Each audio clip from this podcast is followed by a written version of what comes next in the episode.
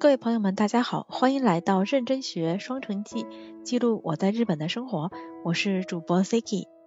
今天的节目呢是一期人物采访，采访到的这位朋友呢，他在日本留学之后，又在日本工作，之后呢又辞去了一家福利非常好的大手公司，然后决定去创业。那我在听他的故事的时候。心里的一种感觉就是啊，这个女孩子她真的是很有魄力，想做就做，也很有勇敢的精神，而且她也像是一个能量体，她身边能聚集很多帮助她以及对她支持的人。那她在创业的过程中也遇到了很多很多的雷区，比如没有想好要做什么就开始创业，她把这些踩过的坑、遇到过的雷，也在今天的节目中呢一一为大家做了分享。那让我们一起来听一听木林和他在日本的生活故事。其实我跟木林好像认识的时间还不是很长，大概有有一年了吗？好像大大概可能一年，应该一年了。为什么呢？因为我的自由歌厅的会员过期了。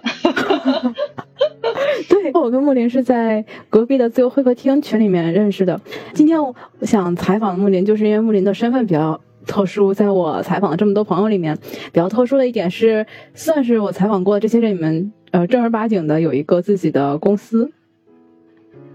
自己在日本创业这样的一个情况。对，让木林给我们讲一讲你的小故事啊。在讲这些故事之前，我们想先简单的听一听木林的小过往。我是二零一一年，就是日本关东大地震三幺幺那年来的，嗯，也差不多已经哇十二年了。哎，这么一想，十二年了，对，也受过日本动漫的影响，所以呃，我的大学的专业就直接选的是日语系，它就有那种交换项目，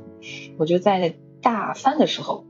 呃，来这边的学校交换留学了，大三的时候来了一年，后面也是要面临着一个下一个人生选择，嗯，那无非也就是回国找工作，或者回国考研，做考公务员。但是当时就是想继续留下来，就觉得难得过来了。当时就觉得我还是希望我能在日本是做出点什么来的，所以后来又选择了在日本考研，就是考了早稻田的新闻。我爸爸因为是记者嘛，所以其实我从小也有一个新闻记者梦。后来就进了早大的这个新闻传播系。嗯，再后面就是因为我们那个时代。跟现在不一样，当时中国的几大 IT 企业还没有完全崛起，就是还没有像现在这样子，它已经到了要裁员的时候了。现在哈，那个时候是还没有完全崛起，所以对于在日本读书的人而言，他可能更多的选择是，如果我能留在日本找工作的话，但是我后面大概再过五年左右的时候，大家思维开始变了，因为那时候大厂崛起了，就可能更多人会回去，就是去大厂，但现在又变了，所以我就觉得时代很有意思哈。对我那个当时毕业生选择工作的时候，有有过三个月的时间跑到腾讯去实习了。嗯，但是那个时候是因为我其实是已经拿到了日本的，就是我第一家呃新竹的公司的 offer。嗯，那一家公司很巧，非常巧，就是他们刚好在那一年决定要跟腾讯做合作，然后我又同步。嗯，那年是腾讯第一次海外招招实习生，然后刚好日本是第二年四月进入那个正式工作嘛，毕业我毕业也是三月嘛，然后实习是前一年的夏天，就差不多七月份我记得当时是，所以就想说，哎，不去白不去，我就去了腾讯去看看，嗯，所以我也是觉得说可以回去，就趁这个机会也在那边都学习学习，嗯，对，所以有三个月在深圳。住了三个月，你说一下日本职场的事情吧。我们那个时候找工作呢，大家也知道，日本找工作是车轮战哈。嗯，你不停的要自我分析啊，不停的就是一轮、二轮、三轮，然后那个 group discussion。其实你是到最后你是扛不住，很就有一种，哎呀，我都我都已经不管是哪儿了，我能中哪儿我就是哪儿。其实说实话，因为我是传传媒系毕业的，当时我最想去的其实不是 IT，我甚至没想过我会去 IT。就做游戏，完全没想过。我当时其实更多是想去传媒行业，但是日本的传媒行业非常的难进。那个时候，因为你的日语说白了就是你你写一个新闻稿，你还要人家给你改语，这不是搞笑吗？嗯，对，就说白了就是我的日语也好，我在日本的文化文化这个背景也好都不够，所以其实我也报了 NSK，我在二面的时候就刷下来了。然后当家之后，就是本命被刷了以后，就是啥都行了，后面中了哪个就去哪个。所以有一点就是有一点点就是说，这个这个第一份工作我没有想好，就是它并不是我的没很很清楚的想过我自己的人生规划做出的一个选择。我想尽快的上岸，所以我找了一家就是要了我的公司，所以就进了游戏行业。嗯，我也并不是说不喜欢这个游戏，我第一年做的是手机游戏嘛。手游的本质，我做了两年以后，终于明白，就是让大家肯花钱。这这个可以明确的告诉大家。对，因为我那两年在做的事情是什么？就是不停的往那个游戏里面，就是我是企划企划运营职，所以我当时做了两年以后，我觉得，那我是在干嘛？但其实说实话，就是做手游蛮赚钱的，但是就至少公司是很赚钱的，但是我不知道我在干嘛。我当时有跟我的上司 one on one 面谈的时候，我有跟他说说这么一句话，我说我觉得游戏手游就是在浪费大家的时间和金钱，我我不知道这个像精神鸦片一样的东西，我做出来能给人类社会带来什么贡献？我当时说了一句这样的话，对，然后你知道我上次跟我说哎呀，你不要想这么多。他说你还年轻，所以你可能在追求这这种虚无缥缈的东西。对，这是一个原因哈。但是更重要的原因是，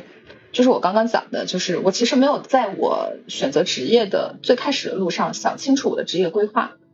我并没有想好说我之后要做什么。嗯，因为游戏这个行业是很窄的，你要是一直做下去的话，你要么就是说。呃，你你做一个游戏的这个 producer，嗯，尤其是企划值哈，往下走的话，就是走 specialist 路线的话，你要是要不就你就是做这个策划的顶级高级策划顶级大牛，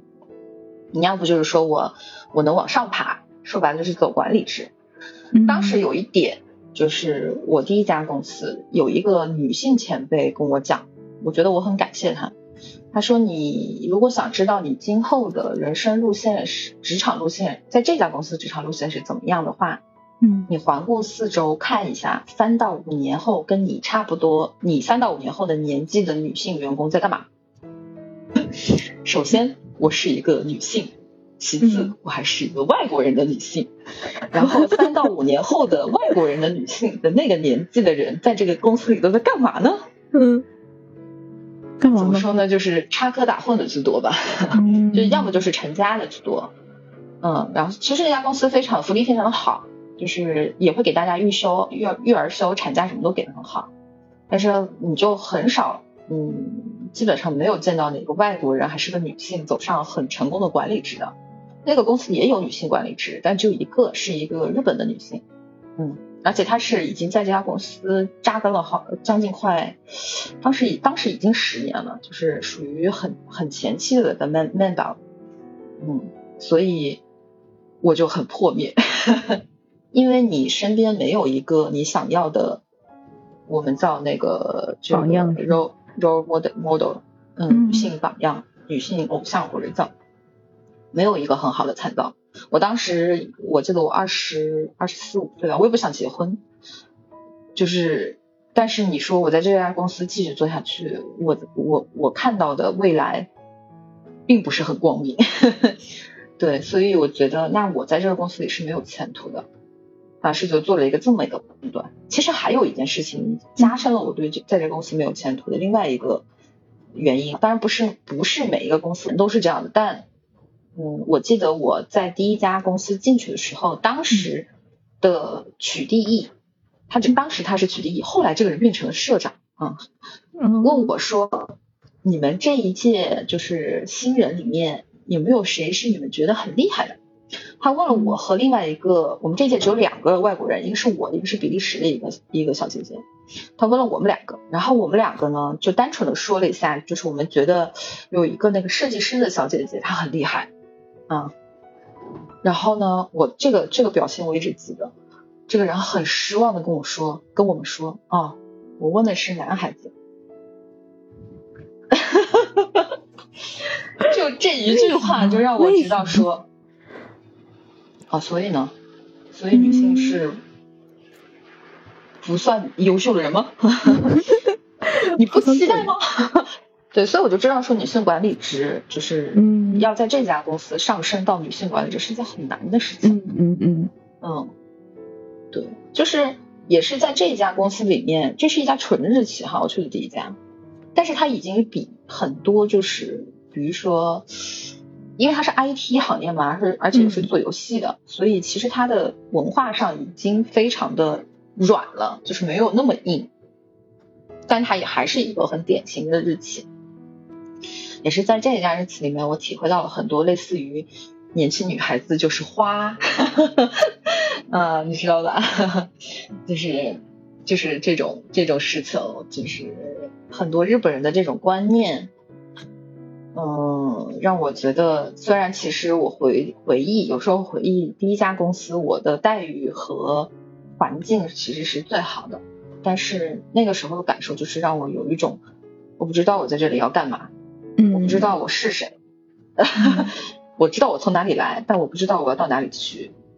嗯，也是在这个 timing 我开始，嗯，而且还有一点，就是因为我是做企划职，然后又是新族，所以你当时有一种感觉，就是无论我做什么，我都得层层层递进的往上去解释，很累。就是一开始你可能满腔热血的说我要做某某某某某啊，这个这个这个事情。等到就是一层一层解释下去以后，你已经没有热情了。嗯，对，就是这个是日企里面很常见的事情哈，我就受不了这些。说白了就是这个，我就受不了。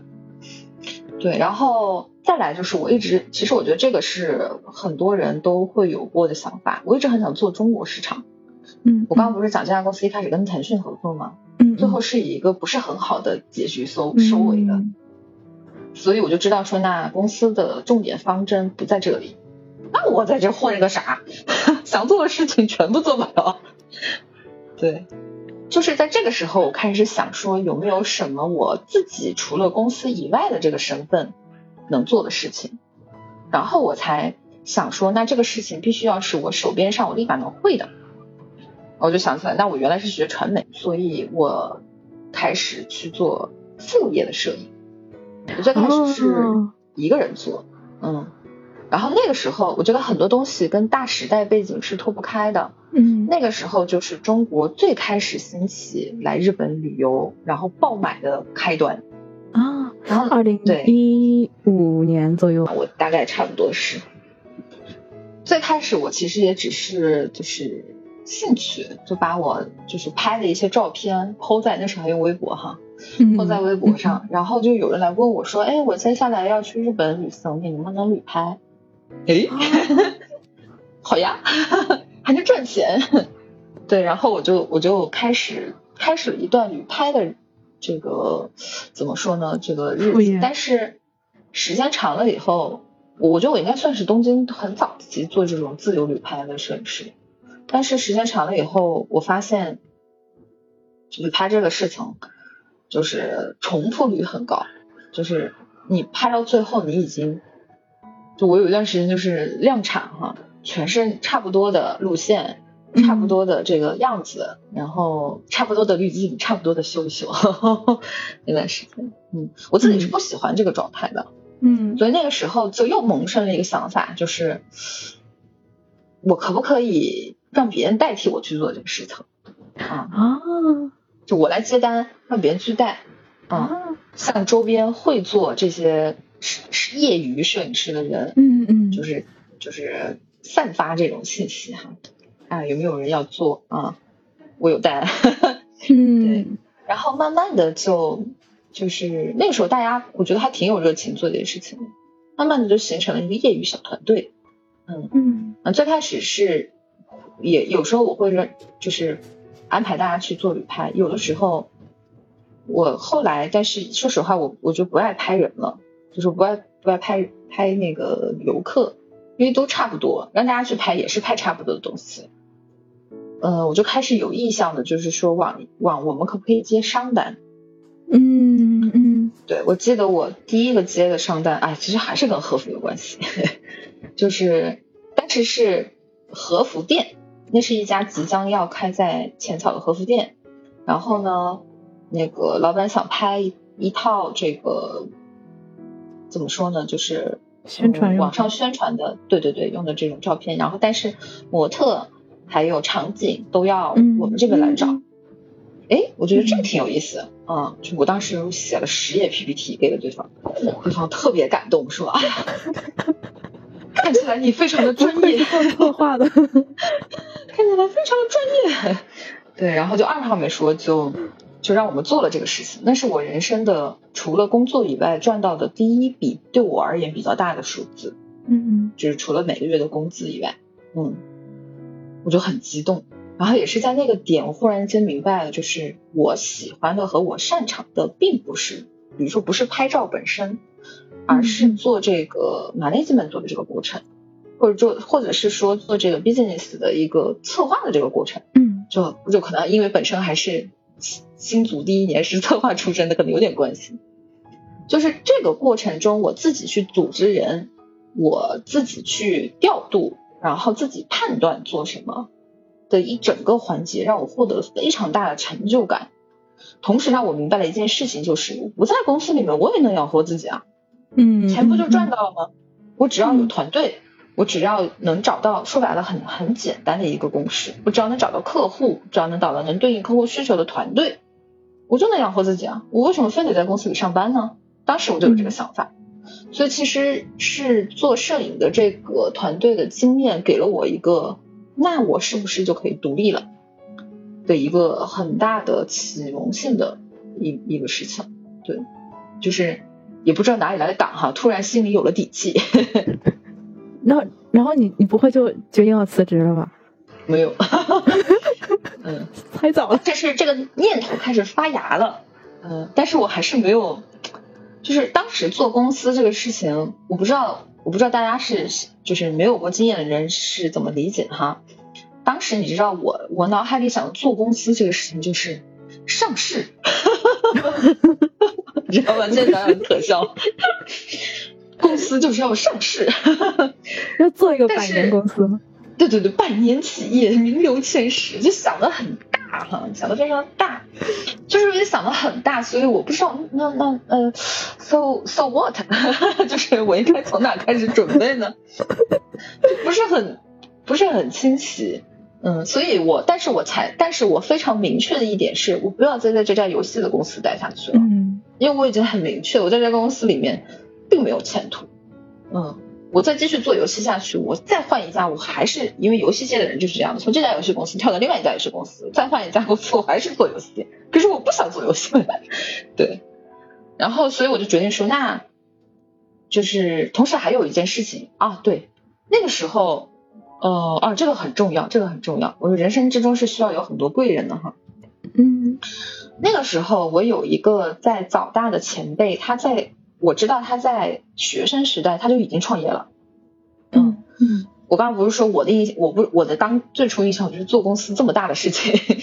不知道怎么搞嘛。但是我身边，我当时就在想，身边有没有谁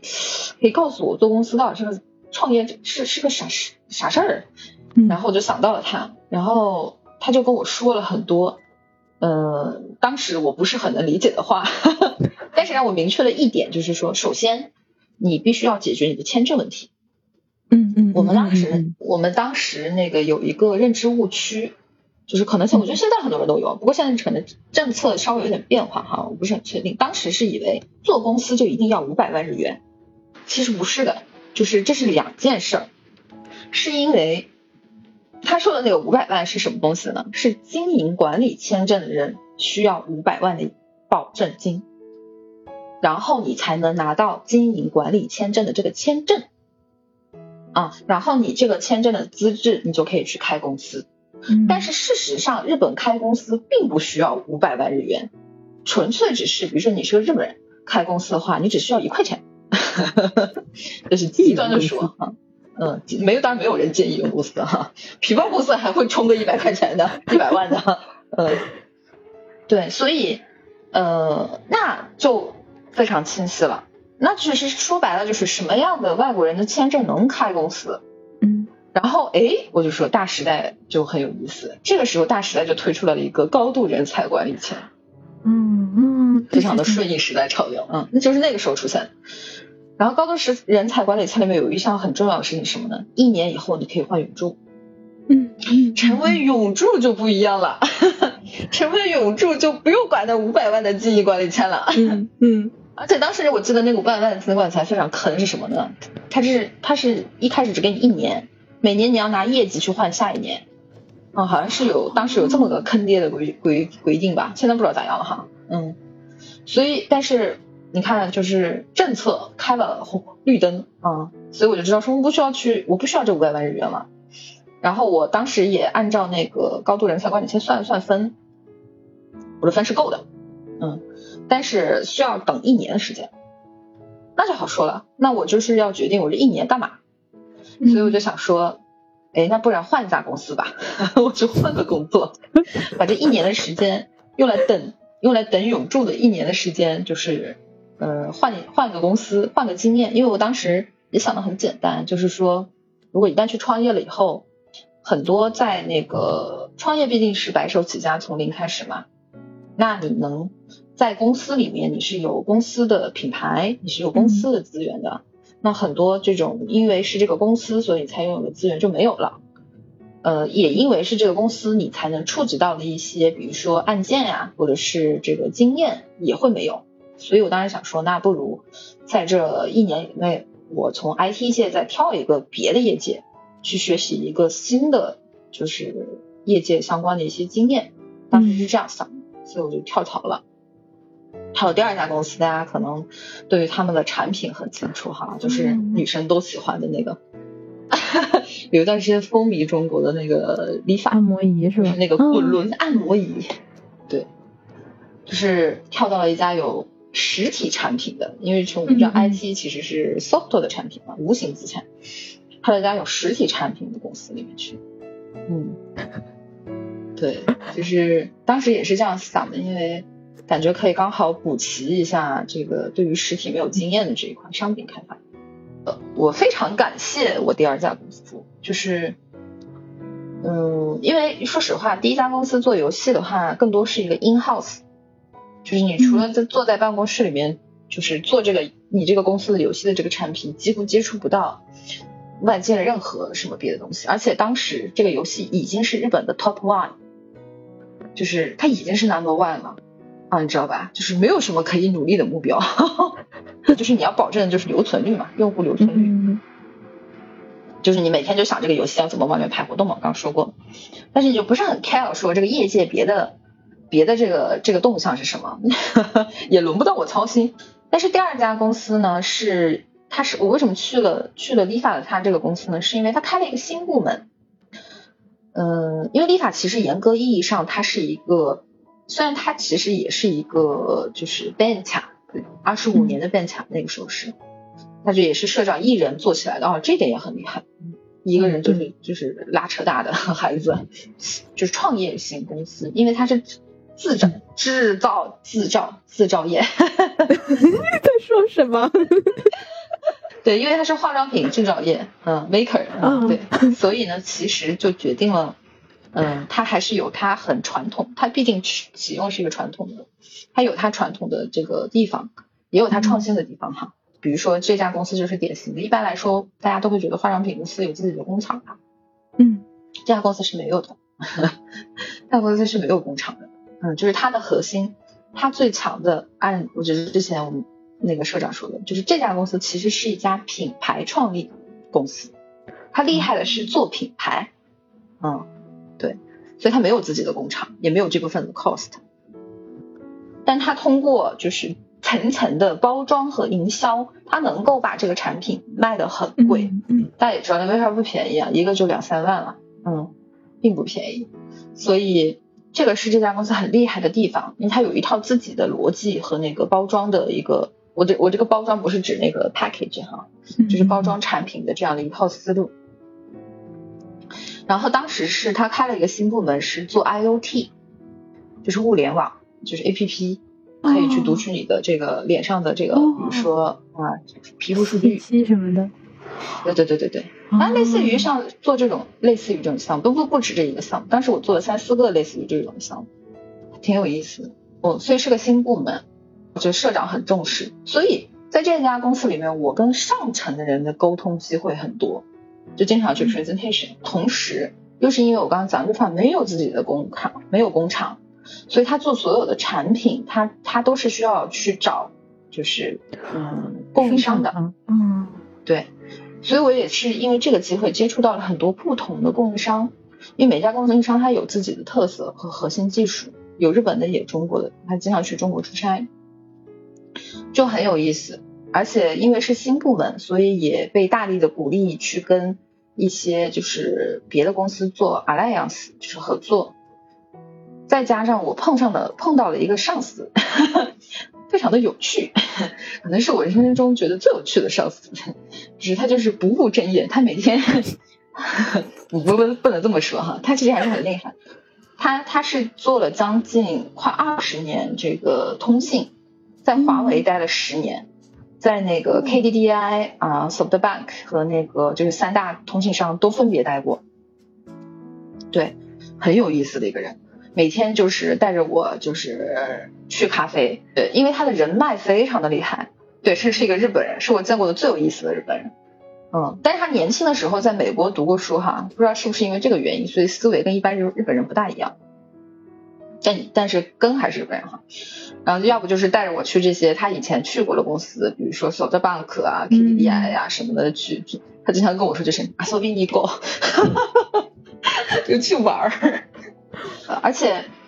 他对我的教育方式，我觉得是我很受益的，就是他真的有他真的有看我的性格在。在带我，他就是说啊，他是在点我，但是呢，他点我的那个感觉呢，我不排斥。碰上了一个比较比较开明的上司，导致我的裁量权和行动范围都很大。嗯，那你说你都碰上这么好的一个上司了，你怎么又最后还决定要离开这个公司了呢？哎，很有趣，这个上司最后带头辞职。其实，其实真的，人生就是很有趣的一个事情。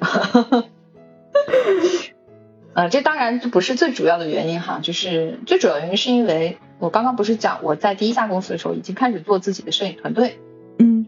我在这个摄影团队里面遇到了我后来开公司的合伙人，呃，他比我年长很多，而且他已经有过就是创业的经历，嗯，我是在跟他做这个摄影团队的过程之中，我们又认识了第三个合伙人，嗯。对哦，哎，我要说大时代背景了。这个时候，时代又来到了一个什么节点呢？就是旅游开始到达了它的最高峰期。然后这个时候，日本的很多最开始其实就是可能对中国市场持观望状态的一些商家，开始费尽脑袋的要那那个时候你知道什么？就是开微博。那我怎么样才能让中国人知道你来电？比如说我不管是做活动，还是做促销，还是做什么呢？我怎么或或者我怎么宣传我的店呢？怎么样让你知道呢？那个时候的一个时代的传媒工具是微博，嗯嗯因为日本总是比中国，当然现在也差，日本总是比中国要慢一点，所以其实那个时候已经是微信和呃抖音还没有，微信已经就是微博已经火过一阵子，公众号起来的那个公众号对，那个时候是双微的公众号起来的时代，嗯，对，所以就是。呃，商家要开微博，自己要开微信公众号，就是这样的一个时代。然后呢，我的一个呃早大的学姐，嗯，她也想创业，但她跟我最大的不同是，她的新族时代，就是他这属于对自己的职业规划很清晰的人。他的新族时代进入的就是一家旅游公司，旅游咨询公司，或者应该讲准确来讲。所以他一直在旅游行业里面，那个时候也是，就是我们有一次吃饭聊天到，我说我想独立，我想出来做事情，嗯，但是我还没有想好我具体要做什么，大概是这种感觉。然后他就跟我聊了聊，然后他就试着把他手里的一些工作，有的时候会介绍给我。然后我因为做摄影团队，我也接到了很多就是商家因为想拍摄面向中国的一些游客的宣传片。不知道中国人喜欢看什么样的东西嘛？说白了，所以就是想启用中国团队来拍。然后有的时候我也会接这种商单。这个时候你知道吗？我对我现在想想这段经历也很有趣。我那时候我都没有公司，我用的全是我当时还没有正式成为合伙人的公司，我用的用全是他的公司。我说你给我写个请求书，盖个章，然后这个钱会打到你的账户里面，你再把钱打给我。我 现在想想年轻的时候真的是很厚脸皮。对，然后还还还就这这这种就是这种小型的，其实我觉得是叫创业前的小型尝试吧。嗯，小型尝试就大概持续了大概就是跟我在第二家公司时间一样长，一年半。然后后来后来那个为什么从这家公司出来了呢？第一个是我的永驻到了，嗯，第二个是我的这个就是我刚刚讲的，我的这个支持我的合伙人，当时还不是合伙的人跟我说，他说。你还要在这个公司，就是指我当时在职的律法这家公司待多久？你再这样像办家家酒一样的搞创业游戏的话，我就不奉陪你了。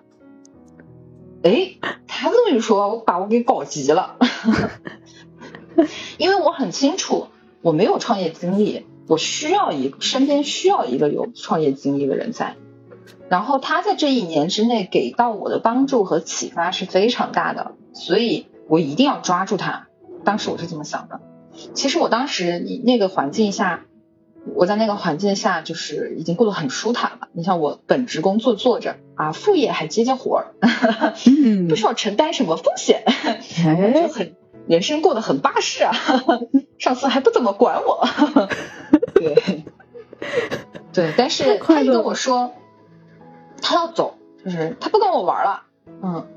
我我就急了，我说不行，嗯，那我觉得我还要等多长时间再去遇到一个志同道合的这个合合伙人呢？而且人家还愿意出钱，又出钱又出人，就是我啥也没有，人家又出钱又出人的愿意跟我一起干，那我还要等多久我才能遇到这种事儿？而且包括因为有他在，同时才说服了第三个人出资，就出钱、出钱和出力哦，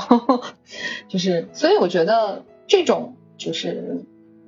很难遇到了，嗯，当时我就同时同时我的很开明的上司说他也要辞职了，那就是让我愉快的因子也没有了，我我可能会成为合伙人对象的人也说你再你再这么浪费时间下去，我就不跟你玩了。我说不行不行，赶紧出来。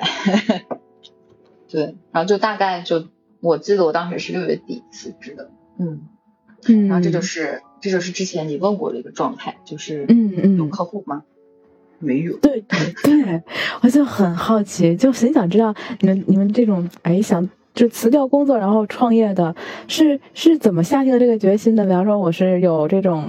客户关系，或者是有这样的资源的时候决定的。而因为你如果开始做一家公司，如果又没客户又没有这种渠道的话，那如何能保证公司成立以后有流水有盈利呢？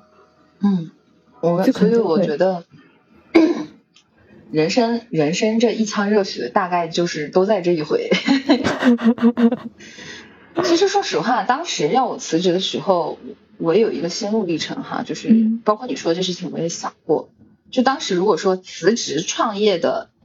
优势和劣势是什么的话，嗯嗯，劣势可以列一页纸都列不一，就是列一页纸都都都都就是写写的，就是写不完，一本书都写不完。当时我觉得是。很正常，因为我没做过，就像你讲的，没做过。然后我又不是什么家里有矿，我就是一个普通的平头老板小百姓，也没有什么就是特别出众的这个技能，我也没有什么核心技术，啥也没有。我我当时会出来创业的，我心里的唯一的底气就是，我有这个合伙人，然后我觉得。我觉得我，我觉得我能的这种 盲目自信，年轻的资本是吧？年轻的资本可能吧，嗯，就是当时，当时就是觉得，对我而言，独立这两个字更重要，就是我迫切的想要独立，我想要出来，离开，离开体制，是我很不知道为啥，就是这两个字。就是我反复，我那段时间也是，我反复问自己，要不要创业，要不要，要不要，就一直在问自己这个问题。但是又有很多这种这种弊端，但是唯独就是说再多的弊端，我都是有一个确切的答案就是说，那我现在不出来，我现在就是就算我选择不出来，我在公司里面待十年、二十年、三十年，我愿意吗？不愿意。嗯嗯嗯，我就是想要独立，就是就是这个这个念头坚定了以后，有一个很神奇的事情，我对创业的那些，其实我觉得人都是这样子的，你往往是在要做不要做的这个时候，其实最痛苦的，然后最迷茫的。但是你一旦就是 A 跟 B，你确确切的选择了 A 或 B 和 B 以后，反而就是关于就像我这个关于创业会带来的不安和恐惧。我当时就觉得，嗯，那个那本写不完弊端的书，就唰的一下，火苗着了没了。就是我已经我已经决定了，所以我不需要再去 care 这些事情了，嗯，因为没有用啊，因为我已经确定我要去做了。对，很有意思的一点是，我为了去扫平自己的这种不安和恐惧，你知道吗？我我做了一个事儿，我辞职以后，我跑到京都的寺庙里面待了一个星期。想干啥？因为我不知道我接下来要面临着什么，我有太多太多的焦虑和那个不安了。就是决定做这个事情是决定了，我我当时是想啊，我这么懒，啊，我这么不聪明，我这么那个什么什么什么什么什么，当时是这种啊，我这这样怎么？因为我跟你讲，我当时概念还是啊，公司以后要上市，我要带领大家，我还是这种概念。这个大包袱。哎呀，这个大包袱怎么办？然后就是，嗯，现在想想是一些很很幼稚但很可爱的想法哈。嗯。然后就想说，那那我就要去找一个让我把这些烦恼充分的发泄。我想的办法就是，那我就去寺庙里面坐禅，坐禅坐一周，拼命的就是发泄我的烦恼。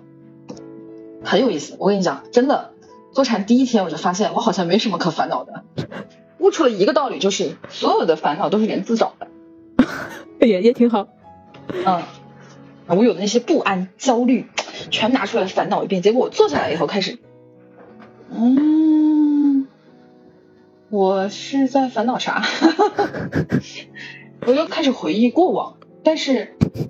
我已经想不起来自己要烦恼什么了。这我也觉得是为什么很多人喜欢冥想啊。当你有一个很长的一个静止时间去坐在那的时候，你反而会想一些很具体的东西。嗯。就是我可能更多坐在那儿想的，就是我小时候的回忆，嗯，我就没有在想说，我接下来要去创业了，我好不安呐，我我我这也不会，那也不会，我要咋办？没有，因为那些因为那些具体的挫折和问题还没有到来，所以我并不知道我要去解决什么，所以我坐在那里，我也烦恼不出个什么劲儿。你一开始想跟你的合伙人成立这家公司的时候，你还没有想那么细致，但是你们是不是有想好了要做什么内容啊？没有，没有啊。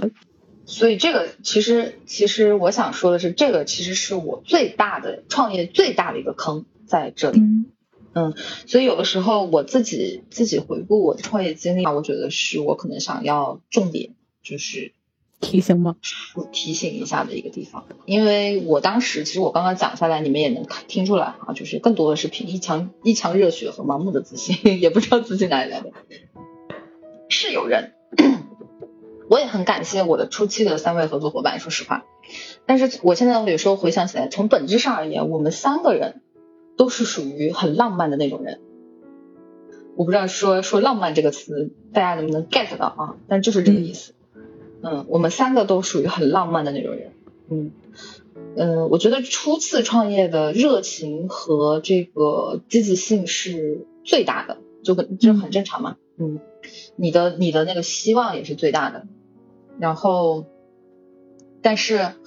说实话，创业或者说商业，商业这个东西是其实它是有一个基本的原理原则的和基本的可能叫成立方程式吧，就是你大概做到什么什么样子的话，它是成立的，就是它是有逻辑在的。但是我当时不懂，也不明白。嗯，其实我的。有过创业经验的这个合伙人，他中间有提醒过我很多次很多次，但我不明白，我不明白为什么我们我们已经决定了要创业，然后我们来看一下我们三个手里面有什么资源啊，我们决定要做什么东西比较比较能做。当时其实我也想的很很简单，就是我脚边上我能立马能做的事情，就是我就是我可以我公司可以做的事情。嗯，所以这个这个当时我不是讲过了吗？因为当时大时代就是旅游很火爆，嗯嗯，大家对于中国市场的这个呃宣传宣传方面的这种需求很大，然后呢，呃，我也接了一些类似于这样的副业的单子，我的前辈嗯。他们也有一些这样的资源人脉，我就想的很简单，那我们就做这个嘛，毕竟相对而言这一块儿是有一定的，也不叫几 CP 吧，就是有一定的实际的案例的，嗯，而且也证明了能赚钱啊，能赚到钱应该叫，嗯，所以就说那就那就能。其实一开始也想的很简，但是能接啥就接啥吧，就是最后的结论其实其实就是这个哟，能接啥就接啥。然后，但是对于比如说这个公司的主轴是什么，这个公司的发展方向是什么，我其实一直都搞不清楚。那段时间，那段时间就是我第二个合伙人一直跟我说，他说你要明确公司的 vision 和 mission 啊，三到五年内什么什么，就是哪去儿，我们我们是奔着哪里去，我们要上市。对对对，不不不不，对那个那个时候已经没有在想上市这个事情了，就是奔着哪里去，然后为了达到这个目标，我们应该怎么做？就是他其实跟我说了很多很多这样的话，但是我那个时候都不明白。我那个时候脑子里唯一想一件事情就是干就完了，做就是了，嗯，想那么多干嘛？你在说什么我也听不懂，就是这种感觉，嗯。对，其实是，当然这也是初生牛犊不怕虎的一面哈，嗯，所以就我记得当时，而且当时我觉得开局的时候我的运气还比较好，诶，我知道就是首先对于一个初创公司而言，人脉是非常重要的，所以我那个时候就开始混各种圈子，去各种酒局，然后我的前辈也会带我去，然后我就在。一次吃饭的时候认识了我的，那时候我公司的法人甚至手续都还没办，没办完应该叫要办还没办完的时候认识了我的第一个客户，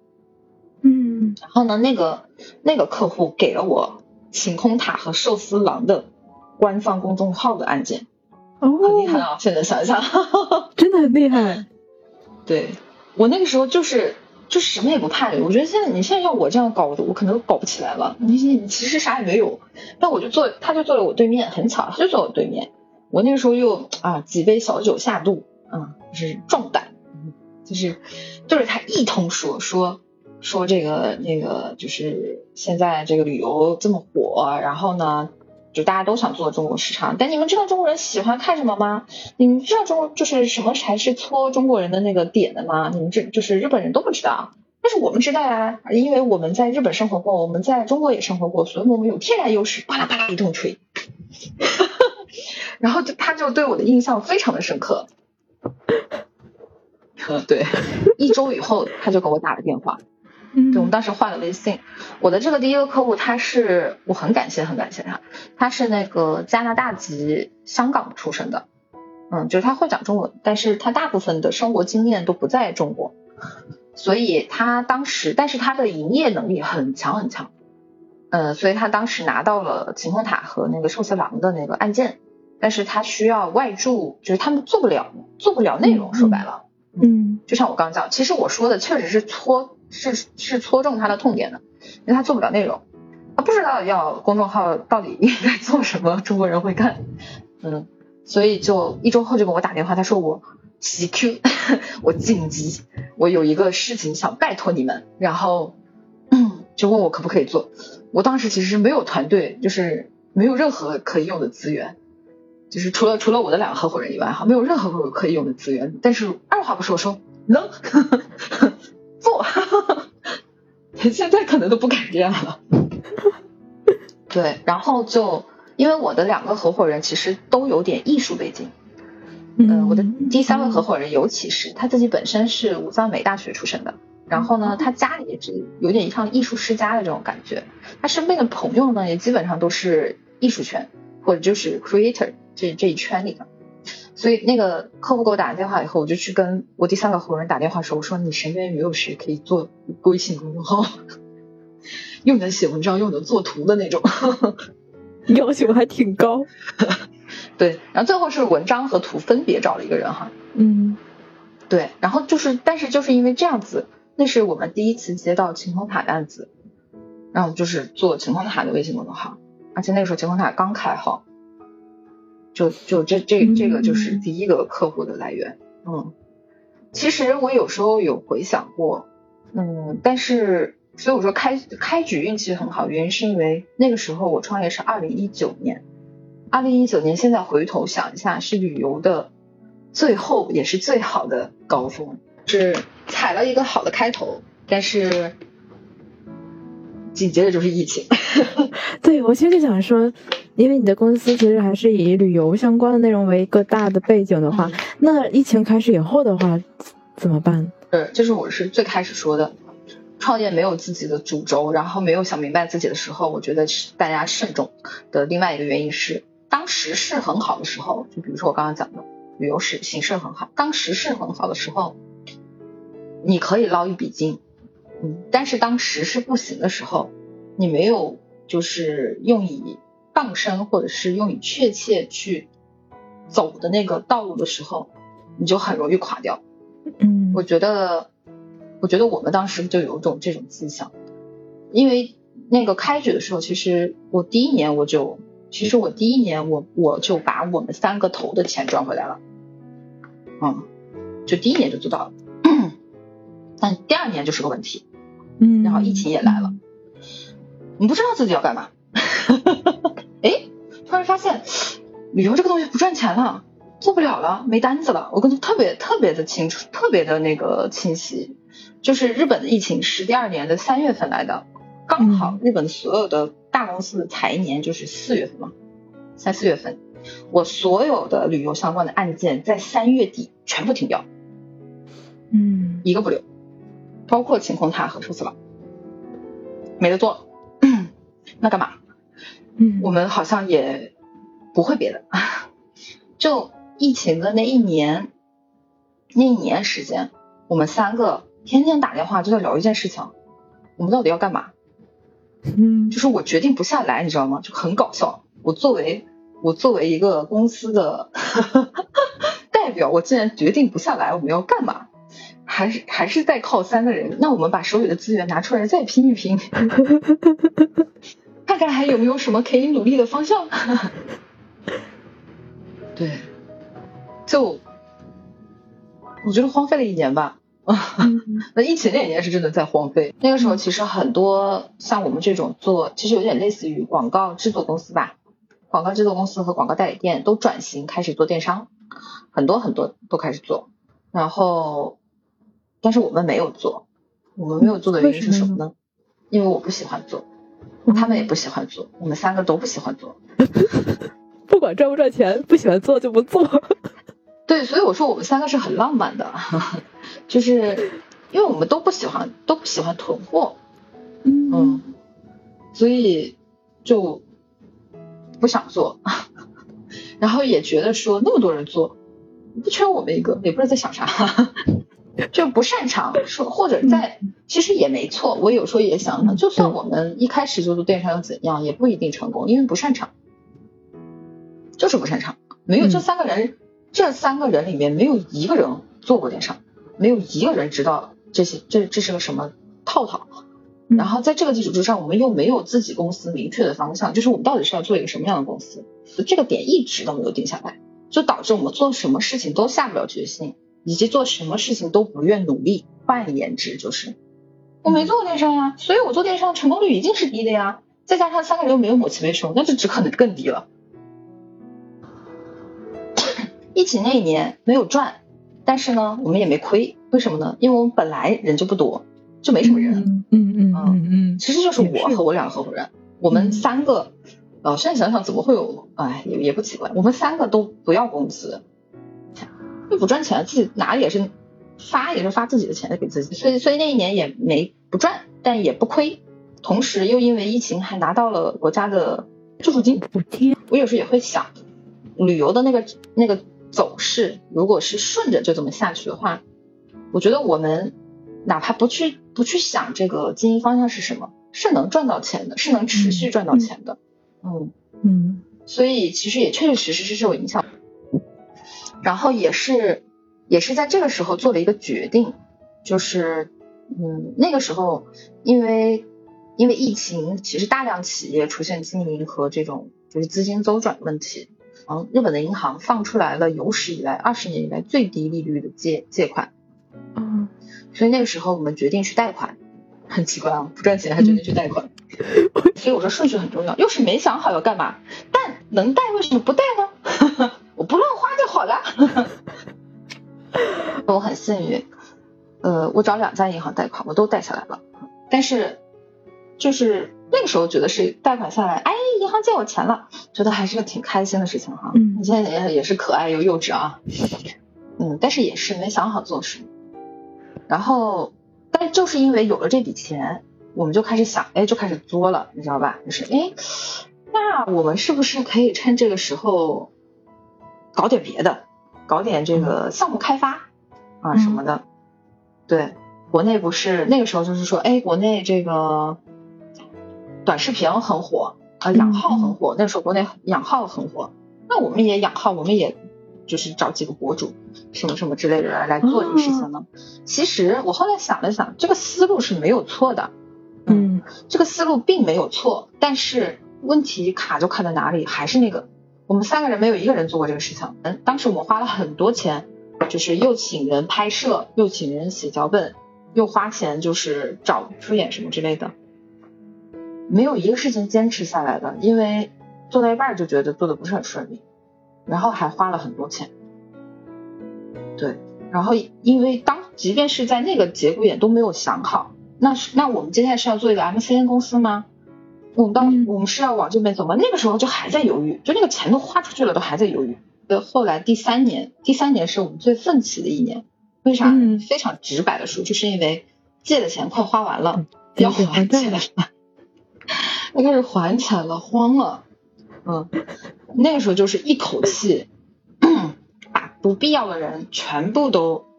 都解散了，劝退，然后开始疯狂的去做营业。我们之前都没有营业哦，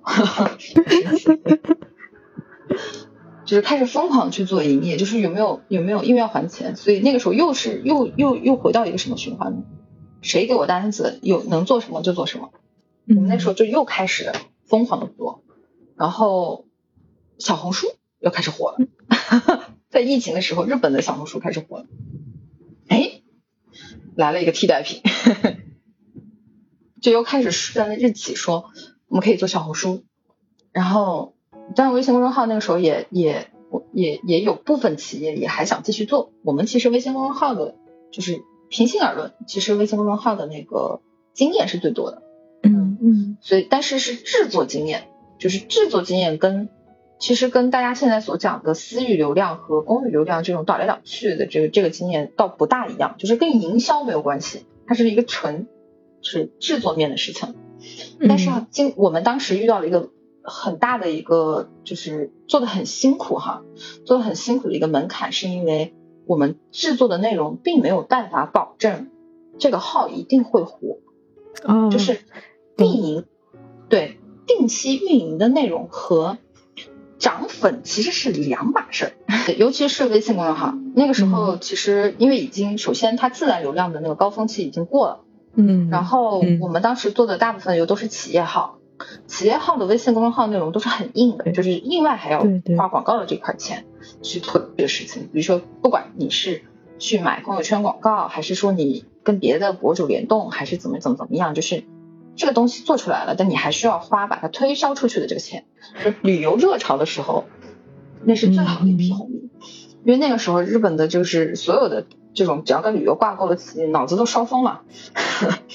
就是因为那个那个就是呈现了一种大家都在做，我不做，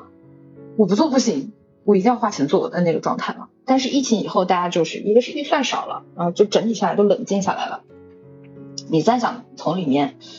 就是让他花钱，其实是比较难的了。嗯嗯，所以当时我们一直是卡在制作，制作的话压不下来我们的成本，其实我们成本是很高的，但是又要量产，然后因为我们没有办法就是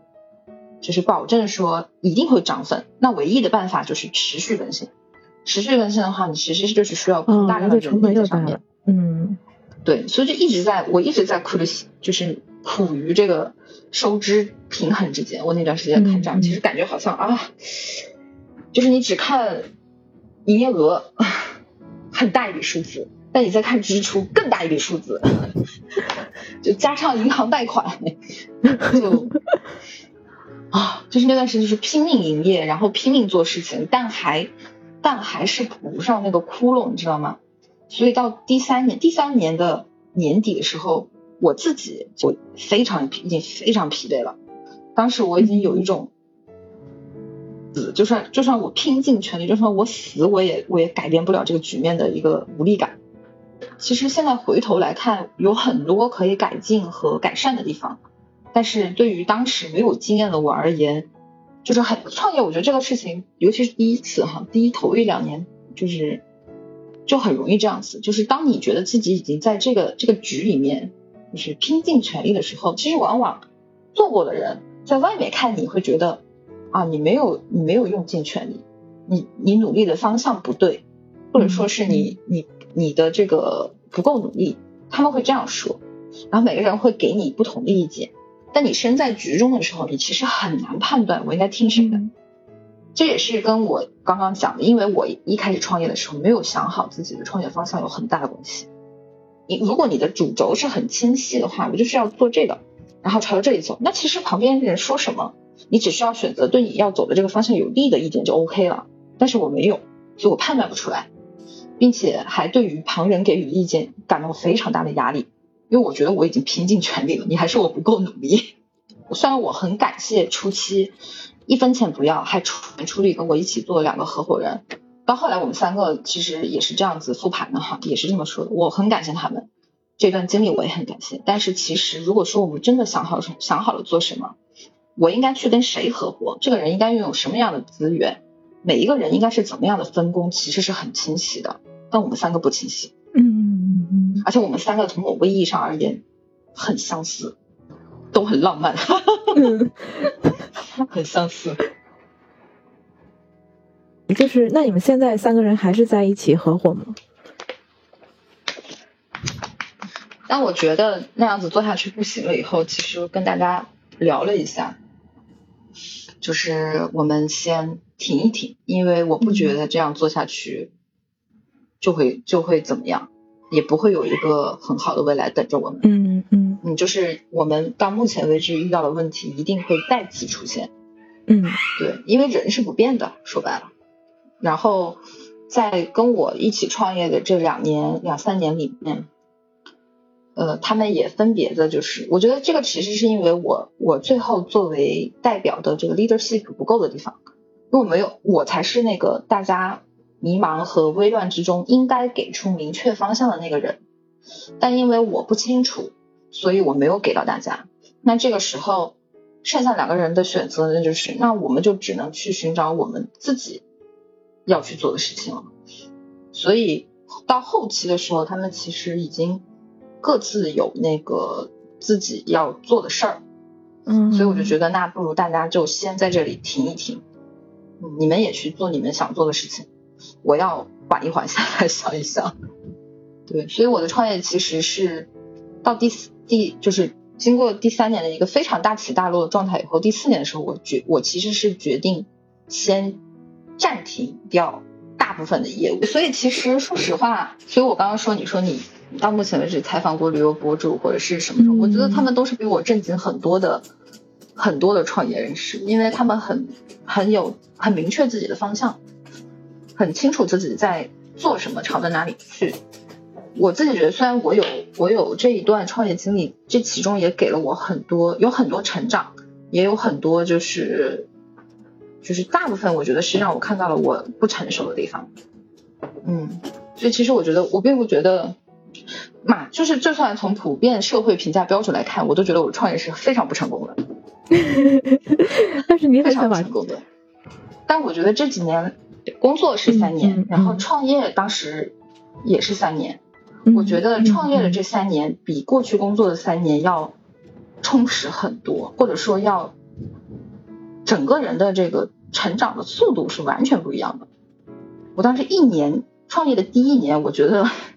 我快把过往在职场里面经历过的东西都吐干净了，就是 output 都吐干净了，全部我能想到的、我能用到的都用完了，所以就逼着你去，逼着你去成长。比如说你以前是员工的时候，你是可以抱怨别人的，但是自打我创业以后，我更多是自省，我再也没有抱怨过别人了。所以我觉得这段经历是。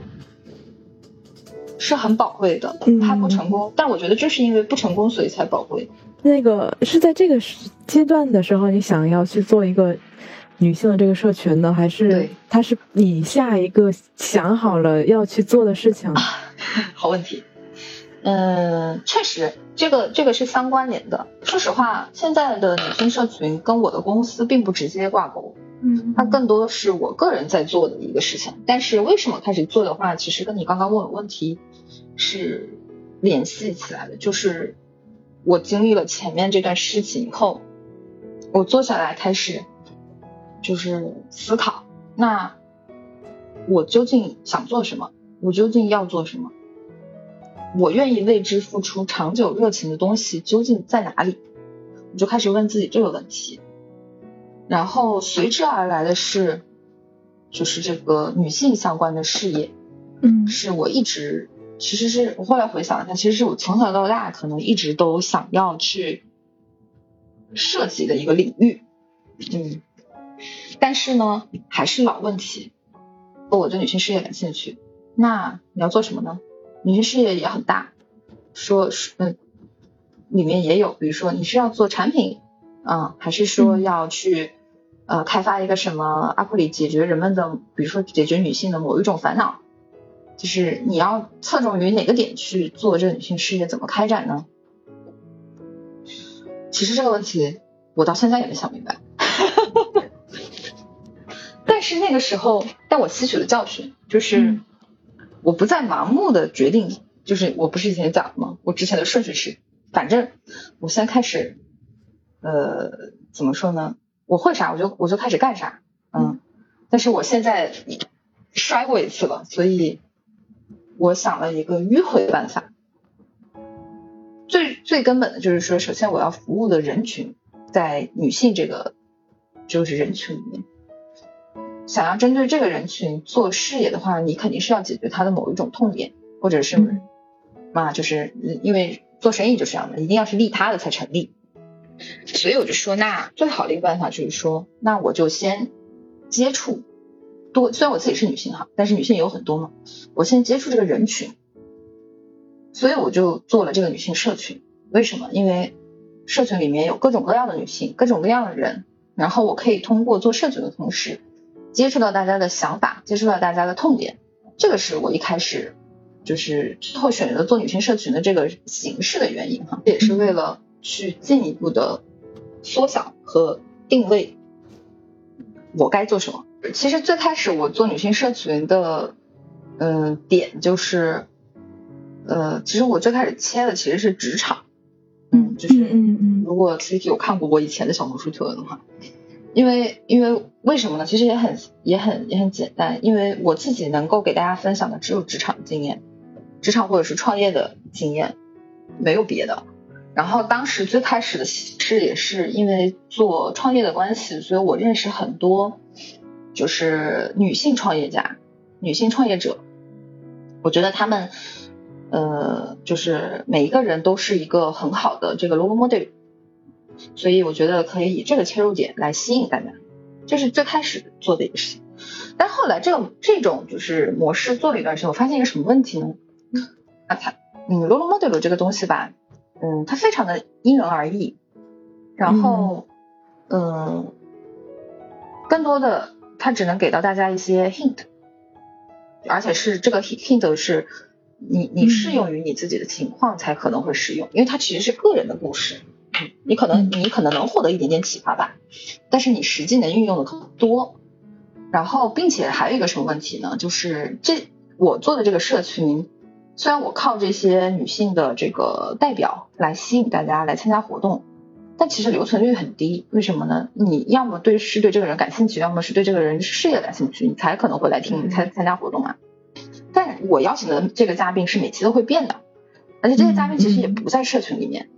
那我就很难。说白了，这个是做社群跟做公司也很像哈，这个社群是没有核心的。嗯嗯，我靠我我靠什么来维持大家的粘性呢？对吧？就会变成这个样子。然后所以就是在这个 timing 的时候，其实那个阿紫，哦，我刚就是我的社群的另外一位主理人，嗯，是在小红书上找到我的，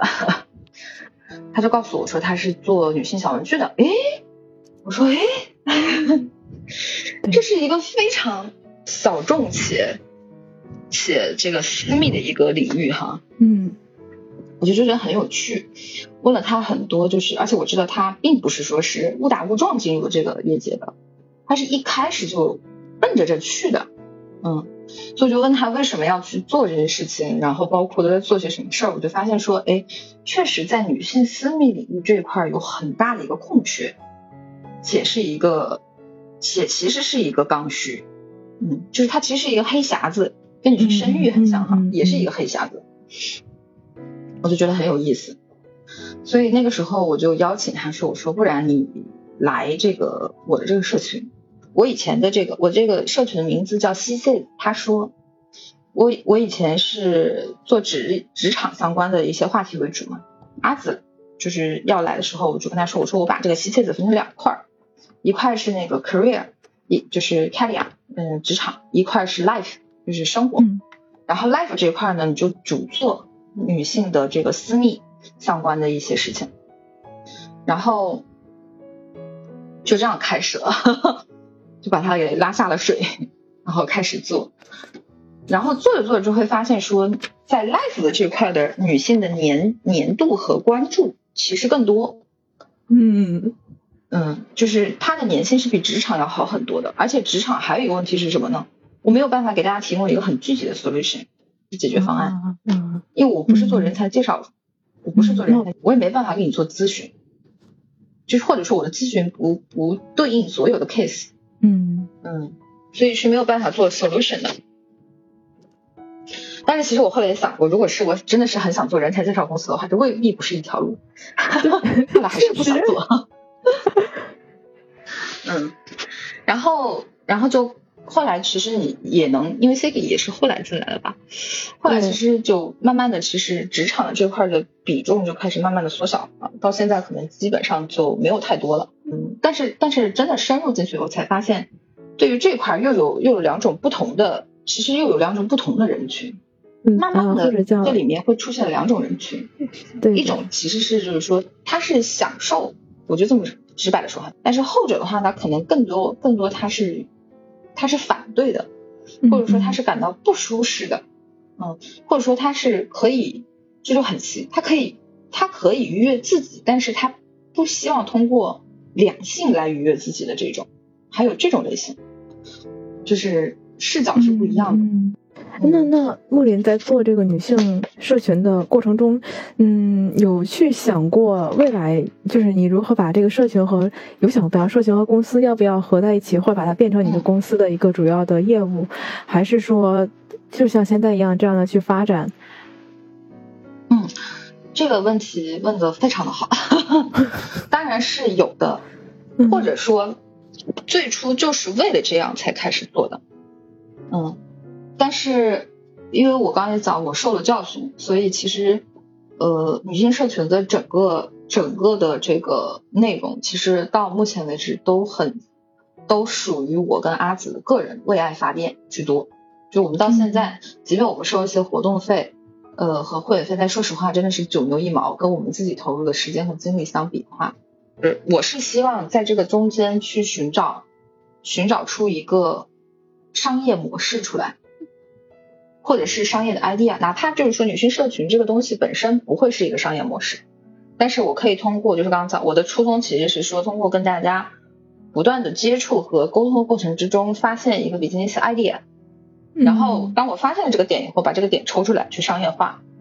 这个思想其实是有的，或者就是其实是一直在试图去实现的一点，嗯。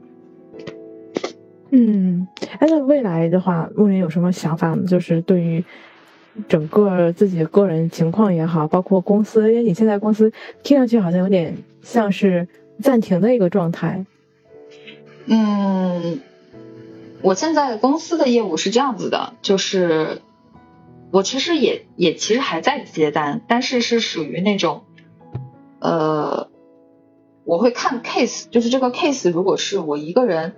因为我没有我没有员工了嘛，我一个人加上我的供应商，这也是血积累出来的经验哈，可以去做实现的话，这个案子我就会接，就是我不会再逼迫自己。就不会像以前那样什么都先先接过来，以前真的是什么都接，嗯，基本上都是围绕着女性的一些就是嗯私密领域的事情和，但是也做类似于女性主义的读书会啊，就 City 之前也一起做过，呃，类似于就是这一块的内容比较多，因为我的人生刚好到了一个我已经结婚然后要生子的这个阶段了，就是接下来要变成妈妈的环节，所以我觉得。在这个环节上，其实人生的规划是又被洗牌了，嗯，就是又要重新 想一下，对，因为嗯，虽然我觉得我对自己目前哈，因为其实也有可能是没到那个没到那个节点，我对自己的这个自信是，就是跟我当年创业自信一样盲目的是，无论怎样，我都倾向于我不想回公司。就是我是首先我是一定不会选择回去坐班的，这个是我怎么样也做不到的事情。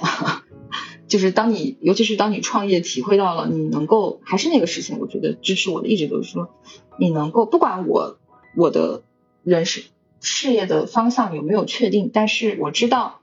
我可以通过自己的判断和自己的努力去获得。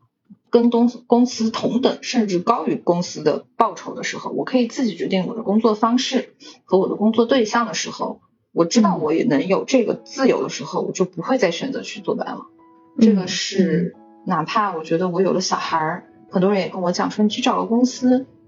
多好呀，就是给你发产休，给你发预休，让你休一年带薪休假，然后你再回去工作，然后那个。就就时短工作不就好了吗？比如说五点下班，你就可以去接小孩儿，把小孩放保育园里面什么之类的，然后这样你也有稳定的工资，让小孩压力那么大，我觉得这都是很有道理的事情，只是我不服，我不想这样，对，我不想这样，我还是更倾向于，即便我有了小孩，我也我也更想去做我自己。就是出于我的意志去主导的事情，嗯，所以其实现在啊，你说，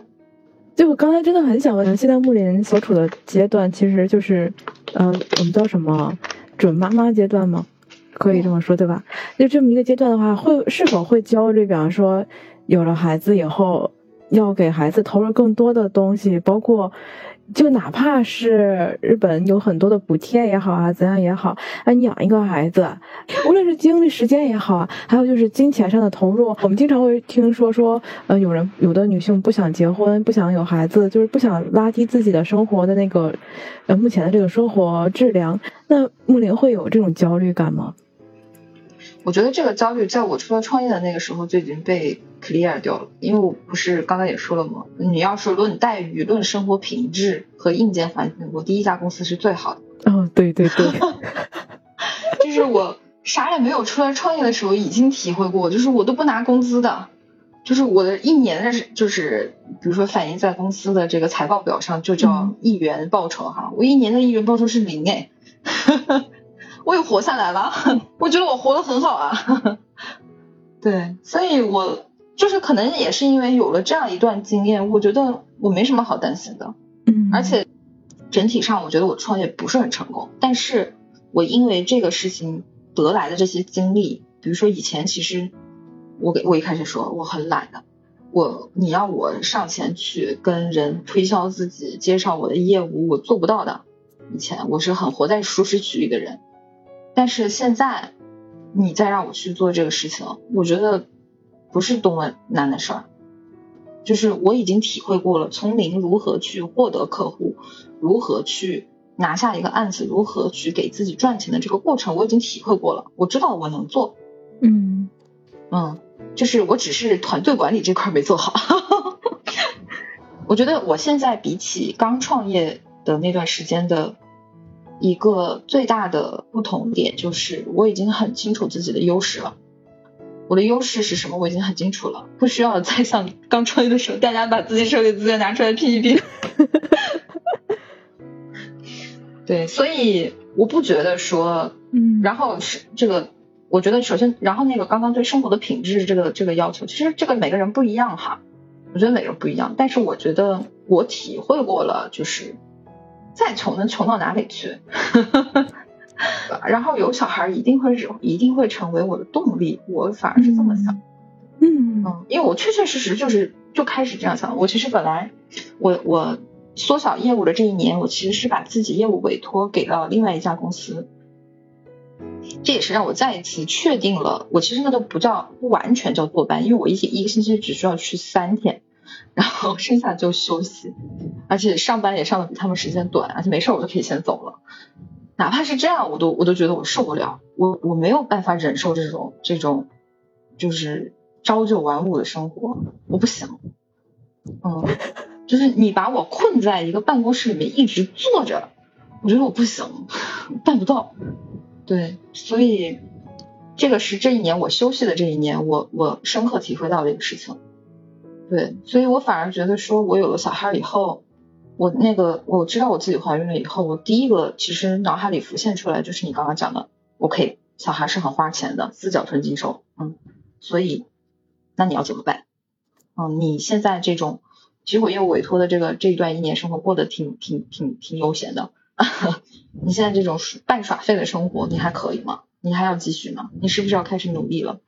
虽然其实这一年来一年来我也也一直也也有在做一些女性社群的事情。但是我觉得这些都远不够我过过过往三年的那种拼法，没有不及那十分之一，嗯，所以我觉得说，虽然可能在做的话，可能我会更理性的去选择和判断一些事情，但我觉得小孩儿这个事儿，就像我刚刚讲的，更多的是这是我动力的源泉。真的，其实其实说实话，当你当你体会过被银行催债的那个压力了以后。这个压力都不算什么。当你被员工，当你被员工说对你很失望，然后或者是怎么样的时候，我觉得这些都承受过了，剩下这些算什么？不算什么的。嗯。那你刚才说那个员工的那个情况，包括你把公司的员工一个一个清走，其实那个那种感觉应该是挺难受的。很难受。说实话，如果我可以，嗯。我我觉得公司也很像我的孩子哈，尤其是这是我第一个公司，我的内心是非常非常非常非常的复杂的，不得不做不得不做这样的选择。说实话，我很很爱很爱我的第一个公司的所有的小伙伴们，包括我的合伙人，我的这个员工们，我很爱很爱他们，但是我不得不做这样的选择。我心里会想着说，这样子大家其实会更幸福，因为我没有办法给大家，我没有办法给大家幸福，做不到，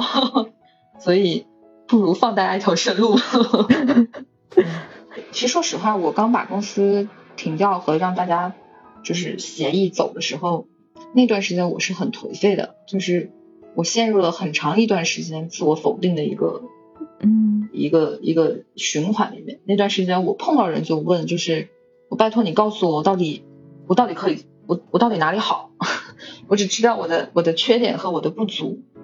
我不知道我我哪里好，我不知道我还能干嘛。就有一段时间我是那个状态，就就很很沮丧，非常的沮丧。其实，嗯，是后来慢慢走出来的。你那个时候是是怎样走出来的呢？